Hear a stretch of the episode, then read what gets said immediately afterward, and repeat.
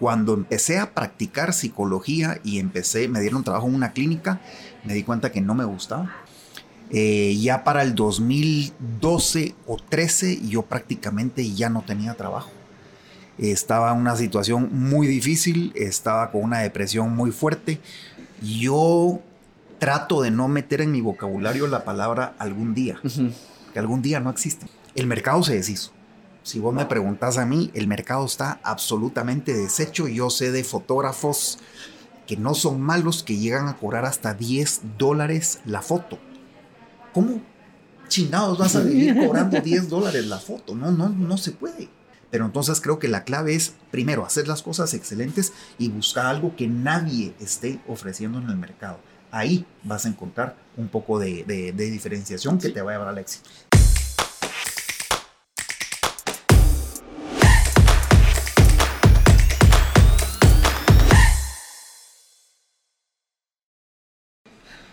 Hola amigos, ¿qué tal? ¿Cómo están? Gusto saludarles. Eh, soy José Montúfar. Este, estamos nuevamente en el Estudio Podcast, episodio número 8. Hoy me acompaña Alan Bencham eh, aquí con nosotros. Hola Alan. Gracias José, buenos días. Y pues antes de iniciar, pues queremos agradecerle a W Colores y Texturas por la eh, pues apertura y por el permiso que nos permiten tener estas instalaciones, ¿verdad? Si quieren visitar, W Colores y Texturas está en el local 126 Design Center y pues aquí estamos y también quiero agradecerle a Auténtico Media que pues, nos permite tener este podcast y si ustedes quieren ser parte de Auténtico Media pueden eh, escribirnos por medio del correo electrónico auténticomedia.gmail.com bueno vamos a iniciar. Eh, Alan pues agradezco de veras eh, la que nos hayas permitido pues estar acá hoy y pues quisiéramos conocer un poquito eh, más de vos, ¿verdad? Eh, iniciando, ¿verdad? Como eh, tus inicios en la foto, a qué te dedicabas antes de ser fotógrafo, etcétera, etcétera. Perfecto, pues mira, yo me inicié en la foto un poco tarde, a los 26 años, porque antes de eso yo pasé por varias cosas antes de llegar a la fotografía. desde que estaba en el colegio yo sabía que quería hacer algo diferente, me gustaba el arte desde chiquito. Pero em, cuando le dije a mi papá que quería estudiar publicidad, porque creo que era la carrera que más involucraba muchos tipos de arte, me dijo que no, que todos los señores son muy enfocados a hacer dinero y me dijo que, que nadie hacía dinero en publicidad más que el dueño de la agencia, que yo no que iba a ser dueño de la agencia. Así que hice lo que todo el mundo hacía, que era meterte a administración. Duré cinco días. Después de un examen de matemáticas dije, ¿qué chingados estoy haciendo acá? Y me salí Después me metí a psicología. Estuve cuatro años en psicología clínica y cuando empecé a practicar psicología y empecé, me dieron trabajo en una clínica, me di cuenta que no me gustaba. Entonces decidí mezclar psicología con publicidad y como tenía buenas notas me dejaron hacerlo. Estudié publicidad en la Landívar, psicología en la Marroquín y estudié por mi cuenta también publicidad, ese fue el trato. Al final me gradué de psicología publicitaria, mi título es psicología general. Y eh, cuando estaba estudiando eh, publicidad me topé con dos cursos de fotografía. Y ahí sí que literalmente fue amor a primera vista. Y dije, eso es lo que yo quiero hacer el resto de mi vida. Imagínate, mi viejo ya había pasado por cinco días de administración, cuatro años de psicología, después medio año de publicidad y después le digo que era fotografía. Estaba bien contento conmigo, como te imaginarás. Entonces me dijo que, que me pagaba los estudios si me graduaba de psicólogo. Así que me gradué y al graduarme ya partí al Instituto de Denver, Colorado, Estados Unidos, a estudiar ya la, la carrera de psicología, de fotografía y pues eh, regresé y desde eso ya me dediqué exclusivamente a la fotografía. Qué, qué bonito, ¿verdad? Porque, bueno, a veces creo que eh, sos de los míos que empezamos con medicina y ahí publicidad, y ahí diseño y pues ahorita eh, igual a los, ¿qué? 29 empecé yo también en el área de foto.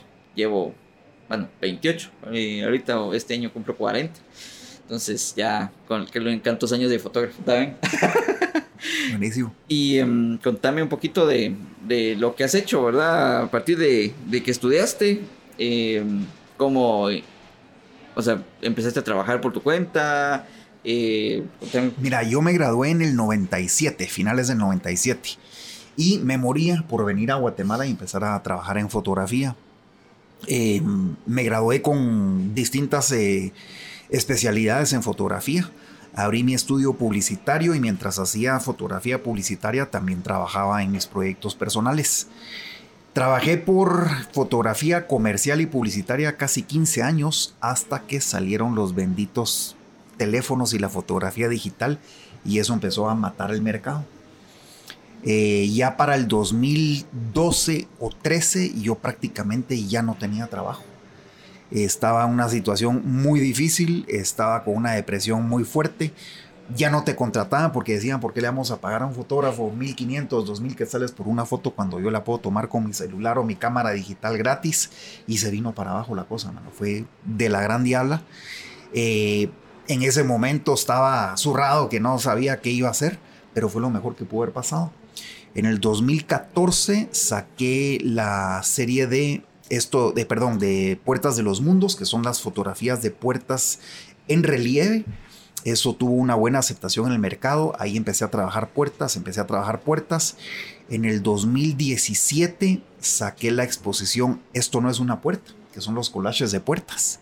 En el 2018 abrí mi pura galería, mi propia galería, y el año pasado, en el 2021, me metí en plena pandemia a hacer la locura de abrir Ventanas al Alma, que es el estudio de, los ojos. Y dejé absoluta, bueno, me dejaron absolutamente lo que es fotografía comercial y la dejé, gracias a Dios. Y ahorita me dedico exclusivamente a hacer collages de puertas, puertas en relieves y los ojos de las personas. Así que en resumidas cuentas, eso es mi vida laboral. Ok. Y me imagino que durante estas etapas, ¿verdad? Eh, tuviste que haber pasado por algunas dificultades que nos puedas... Ah, por supuesto, la dificultad era que ya no te contrataban. O sea, el no tener chance era eh, la dificultad más grande y sin embargo también en el 2013, 14, que fue cuando realmente ya no tenía nada de trabajo, Em, yo sufría de esclerosis múltiple, me gusta decir sufría porque estoy en remisión desde hace dos años, pero ese, ese año, el 2014, fue dificilísimo porque estaba en una depresión por el desempleo que tenía. Me agarró un brote de esclerosis, me empecé a quedar ciego por segunda vez. Eh, estaba en una soledad tremenda en mi vida. Así que cuando te dicen que, tenés, que no tenés salud, dinero y amor, no tenía ni una de las tres, ya te imaginarás pero las cosas fueron cambiando a partir de eh, haber sacado el proyecto de Puertas de los Mundos. Pero sí, fue ese año fue crucial por todo lo difícil que fue, los obstáculos que hubo. Eh, se cerraron muchas puertas literalmente, pero a la vez se abrieron muchas puertas. Así que fue genial y hoy te digo que fue el haber perdido todo el trabajo comercial fue lo mejor que me pudo haber pasado. Buenísimo, yo creo que em, cuando, bueno, creo que si yo puedo eh, hablar un poco de lo que tal vez hemos he pasado, ¿verdad? También creo que, bueno, yo me he especializado, digamos así, ¿verdad? Más que todo en tema fotografía familiar y de eventos.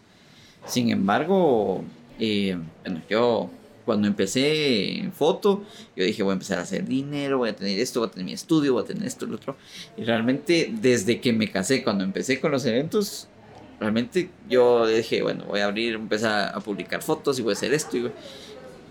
Y, me costaba que me contrataran. Y yo, entonces eso también es como un choque para el, el ego y para el bolsillo, porque uno dice, ¿y ahora qué voy a hacer? Porque uno depende de eso, ¿verdad? Aparte de eso, pues, pues gracias a Dios empecé a trabajar en Fonapaz, estuve casi un año y después de ahí a buscar trabajo, porque también, eh, adiós, ¿verdad? Y dedicarme a hacer otras cosas que no era la foto, para mí fue como frustrante. Entonces, cada vez que donde estaba trabajando decía, ah, es que donde trabajaba hacía esto, donde trabajaba hacía lo otro.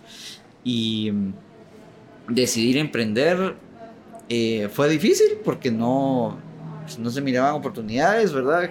Yo hubiera querido eh, desde el principio tener un estudio y dedicarme de full. Y pues hasta la fecha, y pues mi estudio todavía no estaba, ¿verdad? Pero gracias a Dios seguí teniendo clientes, ¿verdad? Entonces, ¿cómo, ¿cómo empezaste? O sea, ¿cómo surgió la idea de bueno, por ejemplo, con lo de las puertas, ¿cómo surgió la idea eh, para empezarlo a hacer? ¿Cómo lo empezaste a trabajar? ¿Cuánto tiempo te llevó para tener tu trabajo completo? Mira, cuando yo estaba prácticamente sin chance, eh, uno de mis berrinches, porque soy muy berrinchudo, era que la gente me decía, empecé a buscar algo que no sea fotografía. Y yo decía, no, tiene que ser fotografía. Si soy fotógrafo, yo es lo que amo. Entonces, berrinchudo dije, no, tengo que encontrar otra cosa que no sea comercial. Y en la casa de un primo, él tenía un póster de Jerusalén que estaba cabalmente, la técnica se llama assemblage, que son diferentes relieves. Y siempre de huiro yo llegaba a la casa y me fascinaba verlo. Yo ya había sacado un libro que se llamaba Pase Adelante, que era Puertas de Guatemala. Ya tenía una colección de varios cientos de puertas de Guatemala. Y dije, voy a tratar de hacer una en assemblage, en ensamblaje, y voy a ver qué pasa. Entonces agarré una foto, eh, la imprimí varias veces, porque la foto la tenés que imprimir varias veces, y llegué a la enmarcadora y dije, miren, me pueden cortar esto así, poner esto así, esto así y esto así. Me dijeron, mire, nunca hemos hecho eso, pero podemos probar. Bueno, probemos. Pero mire, esto se va a tardar más de un enmarcado normal. Bueno, pero probemos. Mire, y esto le va a costar más que un enmarcado, pero probemos pues. Y me dieron tres, mandé a hacer tres de las mismas. Y se las di a tres señoras que yo quería mucho. Y mm, las di y en menos de dos días, dos de las tres señoras me dijeron, mire qué belleza, esto nunca lo habíamos visto, tiene más. Y el pajero, sí, están todas en producción, ya vienen más, que no sé qué. Pero ahí fue cuando yo dije, wow, esto sí tiene, yo estaba feliz con el resultado. Y ahí fue donde dije, no, me tengo que meter a hacer más y empecé a hacer más.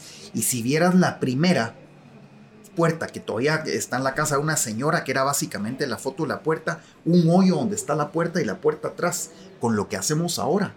Es, pero otra cosa totalmente.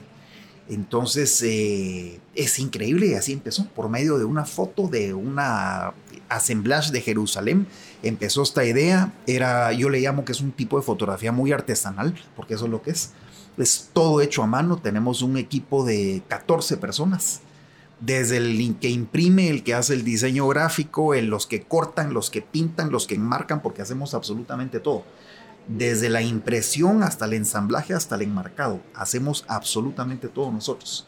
Entonces eh, es una mini empresa que tengo ahora. Eh, me ha costado mucho porque yo soy artista y terminé de administrador de empresas que lo odio. Eh, hay que manejar mucho personal y eso como me cuesta. Pero feliz, por feliz porque estoy haciendo, viviendo lo que me gusta, que es fotografía, no fotografía comercial. Y es una maravilla, vos ya no tenés que lidiar con un montón de clientes que eran un dolor de huevos y ahora ya es una maravilla porque si te gusta compras, si no te gusta no compres. Y también me metí a incursionar en lo que eran los libros. Y como te digo, después en el 2017 saqué la, la, la exposición de collages y tuvo un acogimiento increíble. Eh, de hecho, cuando yo abrí la galería en el 2018, era, era según yo, eran, iban a ser unos paisajes eh, de la técnica cuando el cielo se pinta, como Peter Lick más o menos. Y según yo que eso iba a ser un hitazo y no fue un hitazo, mano. Y la gente llegaba y me decía, mire, tiene de los collages de puertas y tiene los... Entonces al final quieren collages, pues collages les damos. Y hoy vas a la, a la galería y el 95% de lo que hay son puros collages de puertas. Qué chileno. Y em, hablando de, de, todo un poco, ¿verdad? Cabal, hoy eh, gracias de veras por este libro. Hoy nos trajo eh, su último libro, ¿verdad? Esencia Guatemalteca. Contámonos un poquito de, de libros, de qué se trata. Mira, cuando fui, me fui a México a imprimir las fotografías de los paisajes que tengo en la galería, que tenía en la galería. Me quedé en la casa de mi mejor amiga. Mi mejor amiga me dijo, mira, tiene que ver este libro. Y me enseña un libro que se llamaba Humans of New York, Humanos de Nueva York. Y me dijo, me fascina el libro y las palabras que se me quedaron era, uno que rechute, me dice, encuentra historias de todo tipo porque el libro es de este fotógrafo que salía a la calle, eh, paraba a cualquier persona y simplemente le decía, contame algo de tu vida. Entonces, tenés todo tipo de historias y le dije, me gusta tanto que vamos a hacer la versión chapina de ese libro. Que si es copia, no es copia, es requete copia de eso pero es una versión chapina de eso y al final me preguntaban eh, de qué se trata el libro, es de todo y de nada. porque vas a encontrar historias que te van a hacer llorar, te vas a matar de la risa, puedes cuestionarte cosas, vas a reflexionar, es muy entretenido y son historias de media página, una página donde vas a encontrar de absolutamente todo. ¿Y cuánto tiempo te llevó compilar todo? Fíjate que cuando se lo enseñé a mi editor de aquel entonces, le enseñé la, eh, compré el libro Humans of New York y se lo enseñé y le, le, dije, hagamos esto en Guatemala. Y me dice, vos, me fascina el concepto, démosle. Pero me dice, ¿quién va a hacer todo el chanzal? Me dice, es un chanzal, digo, yo lo voy a hacer. Entonces me tomó casi año, tres meses. Entrevisté a 432 personas y yo transcribía todo, yo grababa todo lo que me decían las personas. Llegaba en la noche, editaba la foto y transcribía todo lo que me habían dicho. O sea, fue un trabajo de año, tres meses, que al final de las 432 personas, aquí hay 300 historias. Pero sí fue un chanzal que ni te cuento, mano. Pero el resultado es, creo que es el único libro de, ese, de esa índole aquí en Guatemala y pues ha gustado mucho. Buenísimo. ¿Y puedes contarnos alguna historia de las que... Uy, hay de todo, tal Vez la más... Eh, Mira, hay de todo. Una de las que más me impactó fue la historia de una persona que hoy por hoy es zapatero, pero él fue ladrón. Y nos cuenta cómo se metió a asaltar un bus. Y cuando la asaltó a una, con tres amigos más, se metieron a asaltar. Y cuando él estaba al lado de una señora y su hija. Y en eso la hija sacó el billete, la señora sacó un billete a 20, la hija se lo dio y le dijo, por favor no mate a mi mamá porque es la que sostiene a toda mi familia, esto es todo lo que tenemos. Y dice que el señor agarró el billete, salió del bus, sin esperar a sus compañeros, se puso a llorar y jamás dijo, voy a volver a delinquir y le voy a dar vuelta a mi vida. Y tenés el testimonio de alguien que hacía el mal y hoy por hoy hace el bien, recluta a exmareros para que le ayuden en la zapatería y es increíble. Tenés a personas que vieron ángeles, tenés a personas que estuvieron muertas. Hay una niña de 8 años que me está contando de su vida pasada cuando era china, con datos sorprendentes. Y tenés absolutamente de todo. O sea, la, la historia de esto era también que yo conozco un chingo de gente por mi trabajo y sé de personas que tienen buenas historias. A ellos los entrevistaba. Pero parte del reto era también salir a la calle o ir a lugares y agarrar a desconocidos y decirle, mire, cuénteme algo, claro que se me quedan viendo y este pelón da cuenta de qué quiere saber algo en mi vida. Y encima, yo después de tomarles la foto y que me contaran, me tenían que firmar un permiso de release para poder hacer con el relato y la foto lo que yo quisiera. Entonces, mano, al final entrevistabas y todo y al final le decía, mire, me puedo, no.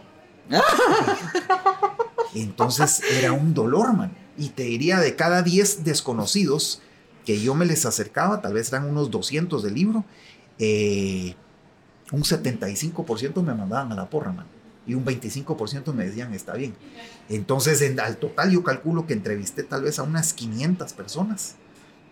Y ahí tengo, todavía está para hacer el tomo 2, tengo ciento y pico más que, que accedieron. Y sí tenemos un website, no website, pero tenemos en la página de Facebook, se meten a Esencia Guatemalteca y ahí hay gran parte de todas las historias que pueden ver ahí, las pueden ver también ahí. Pero es más bonito tener el libro. Sí, pues, la, verdad es que es interesante, ¿verdad? Porque, eh, pues, para mí creo que tal vez, eh, tal vez uno de mis proyectos que tengo, ¿verdad? Y y cuando se los cuento la gente, a veces me dice, pues estás loco, ¿verdad? Pero quiero salir a Guatemala y tomarle fotos a, a los perros, ¿verdad? Yo, ¿por qué los perros? Me dice, cuando le conté a alguien, ¿verdad? Pues y le mostré una foto que tomé en el 2010, 2009, 2010, y cuando empezaba a tomar fotos en la U y estábamos en Esquipulas como a las 2 de la mañana. Me estaban esperando mis compañeros a que saliera el bus de las 2 de la mañana para regresarme por donde vivir. Y em, encontramos y cabal encontramos un perro y el perro tenía una, o sea, su expresión era eh, de que estaba pasando una mala noche, ¿verdad? Entonces, y le tomé la foto y, o sea, se miraba, yo le digo, muchas veces, si, si, si realmente le tomaron fotos a los perros de la forma en que expresan sus, sus sentimientos. A veces uno no se da cuenta. Pero eh, muchos dicen ah, que los animales no tienen alma y todo, pero realmente los perros expresan muchas cosas eh, con su rostro, ¿verdad? Y, y pues mi idea es poder salir a Guatemala. Algún día lo poder hacer, ¿verdad? Y poder también hacer un libro, tal vez, ¿verdad? Y poder eh, contar, ¿verdad? Pero eh, a veces tal vez el temor, ¿verdad? ¿Será que esto va a dar? ¿Será que no va a dar? Es eh, lo que tal vez te detiene, ¿verdad? Entonces, ¿cómo hubo algún limitante para poder venir y hacer este, este libro? O que en tu mente dijeras... Mira, mi consejo, si tenés ganas de hacer algo, yo trato de no meter en mi vocabulario la palabra algún día. Que algún día no existe. Ok. El día es hoy. Ahorita, Empezá ahorita a fotografiar los que están en la ciudad, de verdad. Y mi consejo, si quieres hacer un libro, antes de meterte a hacer un libro que es caro, em, es hacer una página en Facebook. Ponete que se va a llamar Chuchos de Guatemala. Entonces, haces tu página y empezás a crear una audiencia y empezás a contar ahí, porque la gran ventaja que tienen las redes sociales es que se comparten. Y en Guatemala hay un montón de, dog lovers, yo me incluyo ahí también, y se, puede, se empiezan a compartir las cosas. Y la otra cosa es que no hagas un libro hasta que no tengas prevendido por lo menos un lote de mil libros. A ver. Si no, te metes a camisa 11 varas a la producción, hacer esto es caro y después uno dice, bueno, la producción, bueno, ahí lo recupero. Lo que nadie se pone a pensar también es dónde voy a almacenar, porque obviamente para hacer libros te sale mejor si haces de mil o dos mil o tres mil unidades para arriba. 500, 100 libros te sale carísimo. Entonces también el lugar de espacio para almacenar todos los libros que no vas a vender si no tenés un lote prevendido es grande y tenés que considerar eso. Entonces yo si vuelvo a sacar un libro que de hecho ya tengo dos terminados, hasta que no lo tenga prevendido, no lo vuelvo a sacar. Ah, de plano. Me imagino que Pero eso es, pero lo más importante es no pongas algún día, empezarlo a hacer, terminada acá, agarra tu cámara y manda a ver qué chuchos hay por acá y empezas. Aprovechando que vamos a salir ahí al... a hacer unas fotos después de acá, pues vamos a ver si encontramos alguno.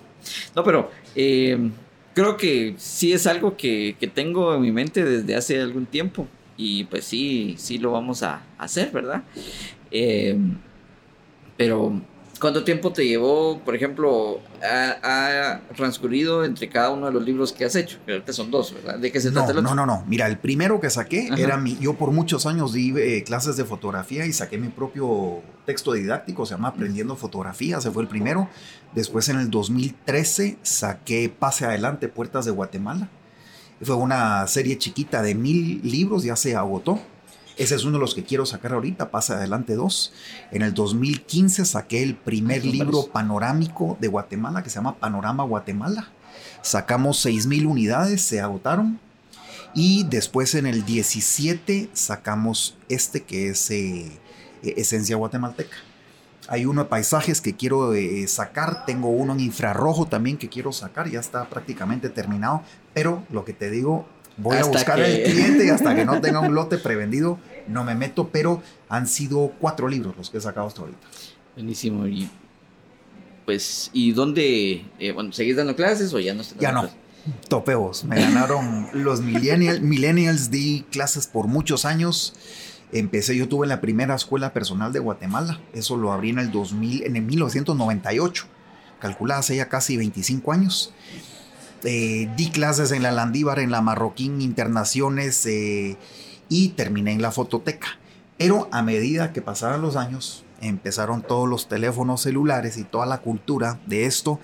Y al final vos era bien frustrante porque me topaba con muchos millennials que le decías lean, no leen, hagan, no hagan, eh, traigan, no traen. Todo lo que les interesaba eran sus redes sociales, Entonces sentía que estaba perdiendo mi tiempo.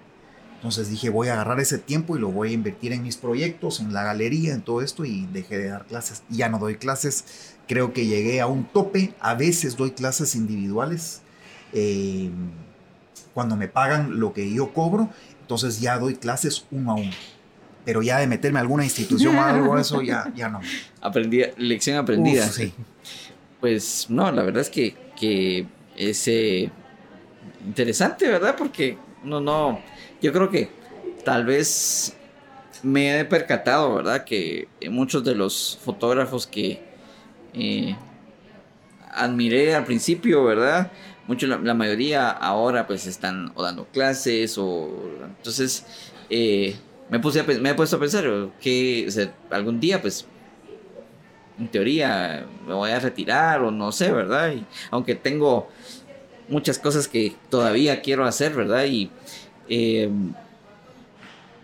vos cómo, cómo mirás actualmente la fotografía en Guatemala, ¿verdad? Porque ahorita, por ejemplo, ya hay más academias de fotografía. Eh, hay mucha gente que se dedica a la foto, ¿verdad? Antes pues, eran muy pocos fotógrafos, ahora eh, se acaba de comprar su cámara y ya está José Montúfar Fotografía en redes sociales. Entonces, entonces, ¿cómo miras el futuro de la fotografía en Guatemala? enfocado en que pues, sí hay bastante Mira, a finales de los 90, 98, 99, 2000 y piquito, antes previo a lo digital, eh, las agencias te pedían todo en formato medio y formato grande con la 4x5. Previo a eso, a lo digital, éramos tal vez unos 20, 25 fotógrafos profesionales que nos repartíamos todo el trabajo en Guatemala. Salió lo digital y de repente hay 3.000 fotógrafos en Guatemala porque, como decís, ahora solo sacan su tarjetita que dice tal y tal fotografía en inglés tienen una cámara buena, que en la cámara no es todo para nada, y ya son fotógrafos, vamos. El mercado se deshizo. Si vos me preguntas a mí, el mercado está absolutamente deshecho. Yo sé de fotógrafos que no son malos, que llegan a cobrar hasta 10 dólares la foto. ¿Cómo chingados vas a vivir cobrando 10 dólares la foto? No, no, no se puede. No se puede. Entonces, eh, la vez pasada un padre me dijo, vos, mi, mi hijo quiere estudiar fotografía comercial para ser fotógrafo comercial en Guate, ¿qué, le digo? Que no lo hagan. Le dije, mano, depende cómo quiere vivir. Si quiere vivir bien y tiene tener, que tener buenos ingresos, ya esa época pasó. Entonces eh, hay que buscar algún otro giro, pero la fotografía comercial per se en Guatemala es malísimamente pagada, si es que te la pagan yo me he topado con eh, clientes que me antes ponete tomaba fotos de arquitectura, podía cobrar 300 dólares y después eh, miro que quitaron la foto que yo puse y pusieron una foto fatal y resulta que la, la tomó el ingeniero de obras, el supervisor de obras. Y cuando le pregunté, vos, ¿y esa foto qué pésima? ¿Por qué pusieron esa? Y solo me dijo, mi jefe me dijo que la tomara yo por ahorrarse 300 dólares. Y al final lo que no entienden es que la imagen de la compañía, el branding y todo se viene para abajo, pero se ahorran pisto. Y en Guatemala no quieren tanto una buena foto si lo que quieren es una foto barata. Entonces yo siempre pregunto, ¿querés vivir bien de tu carrera? De lo que yo he visto y hasta donde sé, la fotografía comercial ya no da para vivir excelente en Guatemala. Es una realidad dura, pero por eso hay que buscarle giros, vamos. Sí, pues. Y creo que. Mm, sí, creo que tal vez lo que aspira a una persona cabal es eso, ¿verdad? dedicarse a la fotografía comercial y mm, sin darse cuenta que realmente así pasa, ¿verdad? Y, y me ha pasado, eh, me ha pasado con eh, en otros un par de episodios atrás y me eh, conté esta historia, ¿verdad? Me topé con una eh, revista. Eh, bueno, mi hermano me dijo, mira, fíjate que tengo una amiga que está buscando un fotógrafo porque necesita unas fotos para una revista. Y yo dije, mi momento, ahorita voy a ir, ¿verdad? Entonces me dijo, mire, solo véngase. Bueno, salí corriendo ese mismo día y dije, ¿qué vamos a hacer? Tampoco es de al menos saber a qué voy a tomar, dónde, dónde vamos a hacer la locación, para al menos ir preparado. Mire, pero ¿qué llevo? Eh, ¿Dónde va a ser? No se preocupe, va a ser en interior. Eh, no, no, solo traiga su cámara. Yo. Ahí dije, son babosadas. Agarro mis luces, agarro mi flash, agarro esto, me metí todo al carro. Y cuando me dijo, mire, era aquí en un clan, ¿verdad? Y iba todos mis tanates para el lugar, ¿verdad? Y y cuando llego, era en un lugar muy bonito, ¿verdad? De, muebles. Y me dice, eh, solo necesito hacer esas fotos. Y, pero como que era maquila, ¿va? yo, mire, pero en la estética, la blusa está arrugada, no, no se mira, no se mira bien. Eh, ah, no, hombre, mire, medio planchada, salió, sacamos las fotos y yo le digo, mire, pero eh, ¿está segura que sí se fotos? Sí, no se preocupe. Mire, ahí le voy a depositar yo.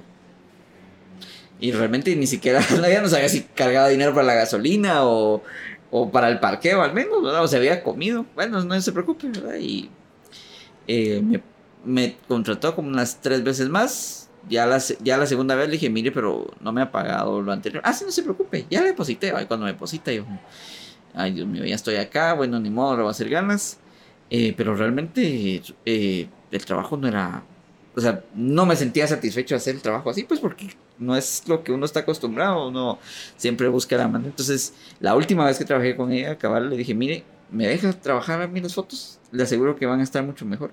La gente que, que la jalaba ella para hacer las fotos, les gustaron mucho las fotos y hasta me contactaron ellos. Me dijo, mire, me gustaría hacer otras fotos con usted. Eh, pero no me pagaban. Entonces, eh, a veces uno por la oportunidad que sale, ¿verdad? Uno dice eh, que... Eh, esta, es una, esta es una puerta, ¿verdad? Pero no se da cuenta que realmente está haciendo, se está haciendo la lata solito, pues, porque... O el famoso, te, damos, regalando la foto y te damos crédito en la foto. Ponemos tu nombre, que no, la tomaste. Uy, uy, uy. Solo para contarte qué, qué tan deshechos están. Dijiste que, que te gustaban las bodas, creo. La última modalidad que vi, me contaron de una boda donde los novios anunciaron, ahora sacan websites y blogs y toda la cosa. Dijeron, no vamos a contratar fotógrafo los fotógrafos de la boda van a ser todos ustedes. Así que tomen todas las fotos que quieran y van a subir sus fotografías a tal blog. Y al final los invitados tomaron las fotos de todo y se ahorraron el fotógrafo. Claro, no eran buenas fotos, pero... tenían fotos. Ya, ya, tenían fotos y no gastaron un centavo y, y las hicieron sentir así como ustedes van a ser los grandes fotógrafos de la... Y bueno, ahí está el resultado. Entonces son cosas que están pasando inevitablemente, vamos, pero sí, Aquí en Guatemala no te quieren pagar lo que vale una fotografía. Difícil. Pero eh, si tal vez lo que pueda rescatar es que eh, al encontrar como un espacio diferente, por ejemplo, con tu trabajo. Realmente yo no veo a nadie más haciendo este trabajo aquí en Guatemala. Entonces eso es algo que te permite eh, ir explorando cosas, pero seguir en el mismo lugar y nadie te está haciendo lo mismo, pues. O sea, eso es lo que voy. Lastimosamente eh, nos tiramos o a eventos, o a fotografía deportiva. Ahorita estoy viendo que se está tirando mucho la fotografía para este, el, ámbito corporativo, ¿verdad? Lo veo, lo veo que empieza como a surgir. Pero, o sea, solo empieza como a surgir y todo el mundo se tira para allá, ¿verdad? Entonces, creo que eh, eh, es importante empezar a ver uno sus propios. Sus propios. Ay, se me olvidó la palabra. Sus propios. Eh, buscar uno su. ¿Qué es lo, la propia esencia de decir qué es lo que quiero hacer? por ejemplo, con lo de los perros que quiero hacer, ¿verdad? Sí lo voy a hacer. ya no va a ser algún día. Te prometo que sí voy a empezar a hacerlo. Te, voy a empezar a mandar fotos. Pero a lo que voy yo es que si uno no decide tirarse al agua, no decide eh, salir del montón, no vamos a lograr hacer nada, ¿verdad? Entonces, igual, por ejemplo, con lo del podcast, ¿verdad? Ahorita hay varios podcasts de fotografía eh, y hablábamos con alguien y me dice, mira, pero tu podcast no es igual que el mío. Entonces, eso, la esencia es lo que cambia, pero si miramos en Guatemala ahorita hay bastante gente que ya está tirándose al, podcast, pero no lo está haciendo bien. Entonces, ahí, entonces lo que estás haciendo lo estás haciendo bien y empieza a tomar resultados, creo que es ahí donde uno se tiene que quedar y también empezar a, a ver qué otras cosas puede hacer. ¿verdad? Pero yo creo que es clave algo que dijiste, que era hacer algo diferente. Si vos vas a hacer lo mismo que todo el mundo, mano, no vas a sobresalir. Si quieres hacer algo eh, para sobresalir y que te llamen y todo, hace cosas distintas. Vos lo dijiste, nadie hasta, bueno, hay un par que han tratado de copiar lo que estoy haciendo, pero si algo hacemos nosotros es que le metemos una calidad, esfuerzo, trabajo y detalle que no lo pueden copiar. Entonces yo les digo, ¿quieres hacerlo? La señora no iré muy caro, bueno, hágalo usted, a ver cómo le sale y, me cuenta. Eh, ya nos pasó en los ojos, había alguien que se puso a hacer también lo del iris y la calidad que manejaba era fatal.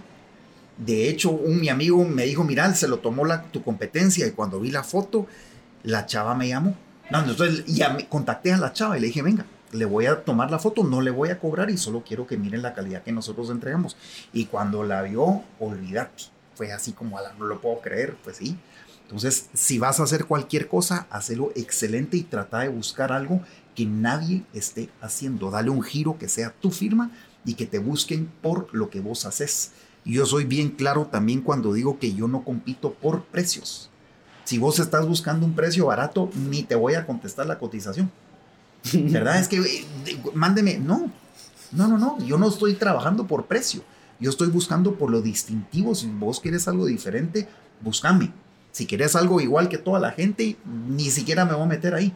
Pero entonces creo que la clave es, primero, hacer las cosas excelentes y buscar algo que nadie esté ofreciendo en el mercado ahí vas a encontrar un poco de, diferenciación que te va a llevar al éxito. No, yo creo que eso es, eso es creo que es eh, uno de los, eh, de los, de las claves de lo que debemos hacer ahora, ¿verdad? Eh, salir del, de, de, cabal de eso, ¿verdad? Igual, y, es y es no solo en eso, es en todos los ámbitos, ¿verdad? Me acuerdo, perdón, ahorita que va a salir de otro, de otro rollo, pero yo hice Uber un tiempo, ¿verdad? Y cuando empecé a hacer fue cuando ya el mercado empezó a bajar. Y empezó a bajar. ¿Por qué? Porque habían demasiados conductores.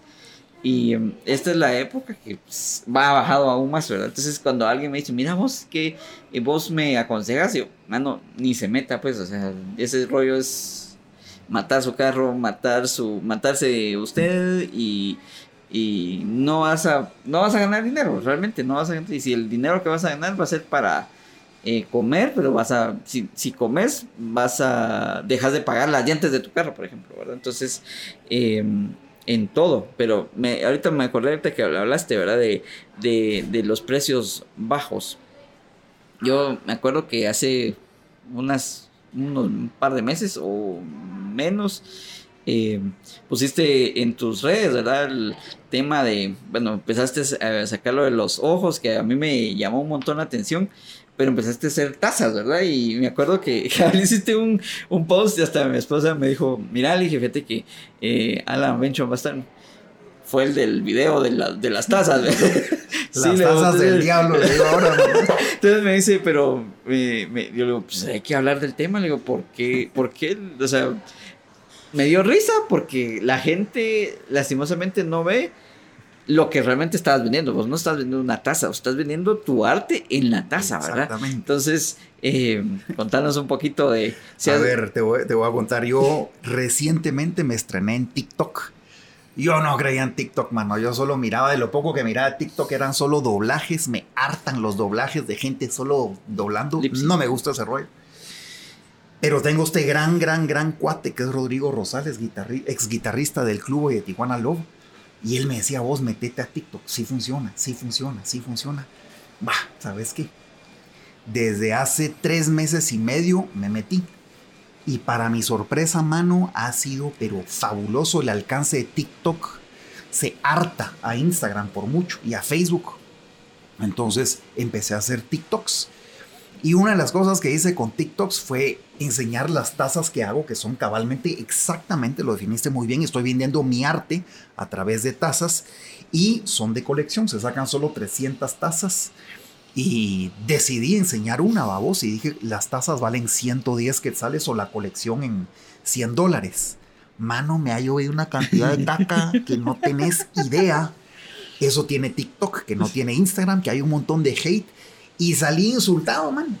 Salí insultado, eh, bloqueé como a unas, unos 15 personas que me insultaron de que quién era yo para estar vendiendo porque en la terminal costaban 10, en no sé, en los próceres 18. Entonces me agarré de toda esa caca que me tiraron y me fascina el humor ácido y el sarcasmo y saqué después un video, el que viste, donde eh, estoy disculpándome porque les había tratado de meter el huevo con tazas de 110 quetzales, entonces que de veras que no compraran mis tazas porque en la terminal estaban a tanto, en el otro, vos y se viralizó, ese video va por 170 y pico mil. Eh, y al final mandé a hacer la taza más naca que te imaginas con una foto chistosa y todo, y pues también tuvo éxito. Pero entonces, la historia de eso es que creo que agarré la caca que me tiraron y hice algo bonito de, algo malo que trataron de hacer conmigo. igual sí bloqueé, igual cualquier persona que yo siempre digo que las redes son como tu casa. Y si van a agarrar a entrar a tu casa para insultarte, mano, lo saco de la casa. Entonces sí he bloqueado a muchas personas en TikTok, cosa que jamás ha pasado en Instagram. ¿Verdad? Pero esa es la historia de las tazas demoníacas, ya vamos a hacer más. y pues me sirvió mucho, vamos. Qué risa. No, y, y creo que la mayoría, cabal, ¿verdad? Lo mismo, vamos, a toda la gente quiere hacer TikTok, vamos, y hace lo mismo y se, y se pone a bailar y se pone a hacer lip sync, ¿verdad? Y no te voy a mentir, yo te he hecho un par de, de pero hasta mi esposa me dice, mira, cuando vos sos vos, salen mejor. Y cuando salgo yo, salgo, salen mejor, dice ella. Entonces, eh, sí, cabal, eh, creo que es bueno apalancarse de esta, ahorita, de esta red social, lo que hablábamos hace un rato, que muy probablemente ya cuando le empiecen a cambiar el algoritmo, pues ya, pues, ya ha cambiado un poco, ¿verdad? Y eh, cuando tal vez empiezan a meter publicidad o cosas así, pues ya van a empezar a restringir también, igual que Facebook, pero creo que... que Te voy a decir dos consejos que me dio Rodrigo, que son los que yo aplico a TikTok. Me dice, mano, como los tiempos de comida, mínimo tres al día. En la mañana, mediodía y en la noche. Y si puedes refacción uno a media tarde o a media mañana, dale. Y lo más importante que reconoce el algoritmo de, de, TikTok, que me gusta muchísimo, es que puedes responderle a alguien personalmente. Entonces, si te hacen una pregunta, respondele con video y eso lo activa.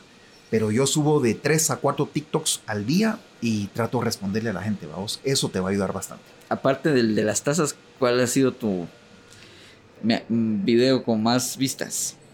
Eh, tal vez ese y uno donde eh, hago chiste de, es que lo de hacer ojos se presta mucho a vos, entonces, eh, ah bueno, no, fíjate que iba, yo me gusta mucho la moto y voy a veces a cazar puertas en moto y pasé cerca de San José Pinula y había una escultura que se convertía en algo cuando le dabas la vuelta. Y me pareció muy interesante.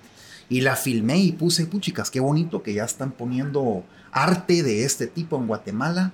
Mano, y empezó también a llover caca, que era el, el alcalde que se había robado dinero y que no sé qué, y se viralizó. Ese va como por 80 mil también, mano. Entonces, te diría que ese y el de, y el de la moto y el de las tazas del diablo son los que más se han viralizado.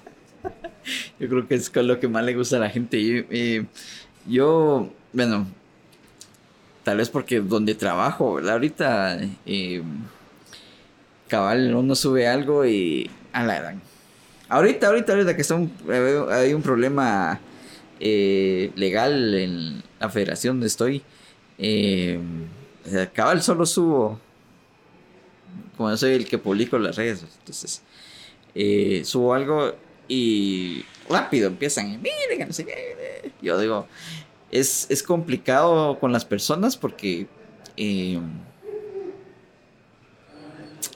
bueno, en este caso, eh, solo ven un lado de la moneda, ¿verdad? No ven como que todo el tema y... Em, y eso en todos lados, entonces incluso las cosas, la gente se pone las cosas muy personales, ¿verdad? Yo creo que tal vez, por favor, no se tomen las cosas personales, lo que uno publica a veces, eh, porque a veces no las cosas no las, o sea, si no puedes comprarte tu taza de 110 o tu colección de 100 dólares, por ejemplo, mano, ahí quédate, pues. Pero recuerda que al, chatín le fascina alegar. Ah, la gran diabla. Le fascina alegar y una de las razones, yo antes me movía mucho en Facebook, mano. Yo le digo ahora hatebook, ya no es Facebook porque todo es alegar, insultar y alegar y, me aburre eso. Entonces abandoné Facebook, ya casi ni me meto, hago una publicación, yo pago publicidad, la pago en Instagram y Facebook. El 80% es Instagram y el 20% es Facebook. Pero me salí cabalmente porque la gente solo para alegar, mano, no, no aguanto estar en un lugar donde solo te están alegando y alegando y alegando, ya ni le pongo atención. Man. ¿Y Twitter? Twitter no me meto a Twitter, fíjate, porque sé que es cabalmente eso. Nunca me he metido a Twitter, ni me voy a meter. Fíjate. Complicado. Bueno, pero Eh, la verdad es que ha sido una, una plática muy interesante, ¿verdad? Porque hablamos de un poquito de todo. Pero eh, aparte de las puertas, aparte de lo del iris, ¿algún proyecto que ahorita vayas a iniciar o que estés... Mira, ahorita lo que más me gusta que estoy haciendo con los collages son las gigantografías, que son los collages de rostros hechos de cientos de puertas. Mi intención ahorita es salir de Guatemala con eso. Me fascinaría ir a hacer una en cada país del mundo de, eso, me fascinaría. No tengo el contacto, estoy buscando, estoy por sacar publicidad eh, para fuera de Guatemala con eso. Estoy terminando mi website de venta para eso. Entonces me fascinaría emprender en, en gigantografías afuera de Guatemala. Y para mientras, aquí localmente, una de las gigantografías es de un amigo de Atitlán que se llama Miguel y es un cuadro de casi dos metros y quiero empezar un proyecto que se llame Paseando a Miguel, donde quiero llevar el cuadro a diferentes partes de Guate para que todo el mundo la pueda ver y apreciar, no solo los que llegan a la galería. Entonces, eh, tengo eso, lo que pasa es que la logística también cuesta, los permisos en Guatemala cuesta, tengo que pensar en el transporte, e, es, es, un poco complicado eso, pero sí, paseando a Miguel, ya, ya estuvo la primera vez, estuvo dos semanas en Plaza de Tú, y eh, quiero buscar diferentes lugares para exponerla, pero esa es, parte de, lo que quiero hacer. Y las gigantografías, vamos, tengo otro proyecto ahí de otro libro que tiene que ver con puertas y pero eso hasta que salga a la luz lo vamos a hacer. es buenísimo. Bueno, ya hablamos de foto, hablamos de proyectos, pero fuera de la foto, ¿quién es Alan Bencham? ¿Quién es Alan Bencham? Es alguien que le gusta mucho vivir eh, qué, buena pregunta, mano. Es alguien que trata de gozarse la vida buscando pasar el mayor cantidad de tiempo con las personas que uno ama eh, y vivir la mayor cantidad de experiencias que tengas. Me gusta decir que no soy alguien que está empeñado en recolectar cosas, sino que experiencias. Entonces trato de vivir eso, trato de ser alguien que crece como persona eh, me gusta, me fascina montar la moto, me fascinan los perros, me fascina pasar tiempo con, con mi novia, con las personas eh, amadas y me, gusta viajar para ir a buscar eh, eso y, lo más importante es, creo que es, Alan es alguien que trata de estar en paz. Creo que el mayor regalo que uno puede tener es llegar a tu noche, a, tu casa en la noche, poner la, la cabeza en la almohada y dormir en paz. Esa es mi misión de la vida, es estar en paz la verdad es que es muy bueno, ¿verdad? Porque creo que mucha gente no, no vive en eso, ¿verdad? Eh, sumergido en problemas de deudas, problemas familiares. Pero creo que la, paz es lo que busca uno, ¿verdad? Y, em, tal vez no es lo mismo, pero eh, a mí me han preguntado, mira vos, que, aparte de, todo, ¿qué te gusta hacer? A mí me gusta estar en mi casa. ¿Por qué? Porque en mi casa, cabal, o sea, yo puedo tener problemas en el salir con problemas en el trabajo, que el tráfico, que esto, pero llego a mi casa y puedo tener al menos, digo, dame cinco minutos, esos cinco minutos para poder decir, ah, desconectado y todo. Bueno, hay que ver qué hay que hacer en la casa, ¿verdad? Eh, um, me gusta estar en mi casa, me gusta eh, sentarme, eh, por ejemplo, estos días que no he salido, pues he estado en mi casa, aprovecho a a, leer, ¿verdad? Que es lo que he estado empezando a hacer, que a veces uno, lastimosamente, el guatemalteco... Eh, no lee. No nos gusta leer, no nos gusta leer, entonces eh, estoy empezando a retomar el hábito de lectura, que cuando estudiaba medicina pues tenía que leer, ¿verdad? me acuerdo que me, me me quedaba dormido con los libros porque era demasiada eh, información que tenía que recibir, pero me tuve que emprender a, que se cultivara el hábito de la lectura, pero lo, lo, lo descuidé y ahorita lo estoy retomando otra vez. Entonces me gusta estar en mi casa para acabar eso mismo. Llegar a mi casa, descansar, desconectarme y al otro día pues empezar, ¿verdad? Y recibir todos los camotes que vienen encima, pero ya fuera de la casa, ¿verdad? Entonces me gusta eso, ¿verdad? Y de veras te agradezco, Alan, por, por estar acá, eh, conocerte realmente, ¿verdad? Yo en persona no te conocía, conocí ahí en, primero las redes y ver conocer tu, vida, ¿verdad? Conocer tu trayectoria.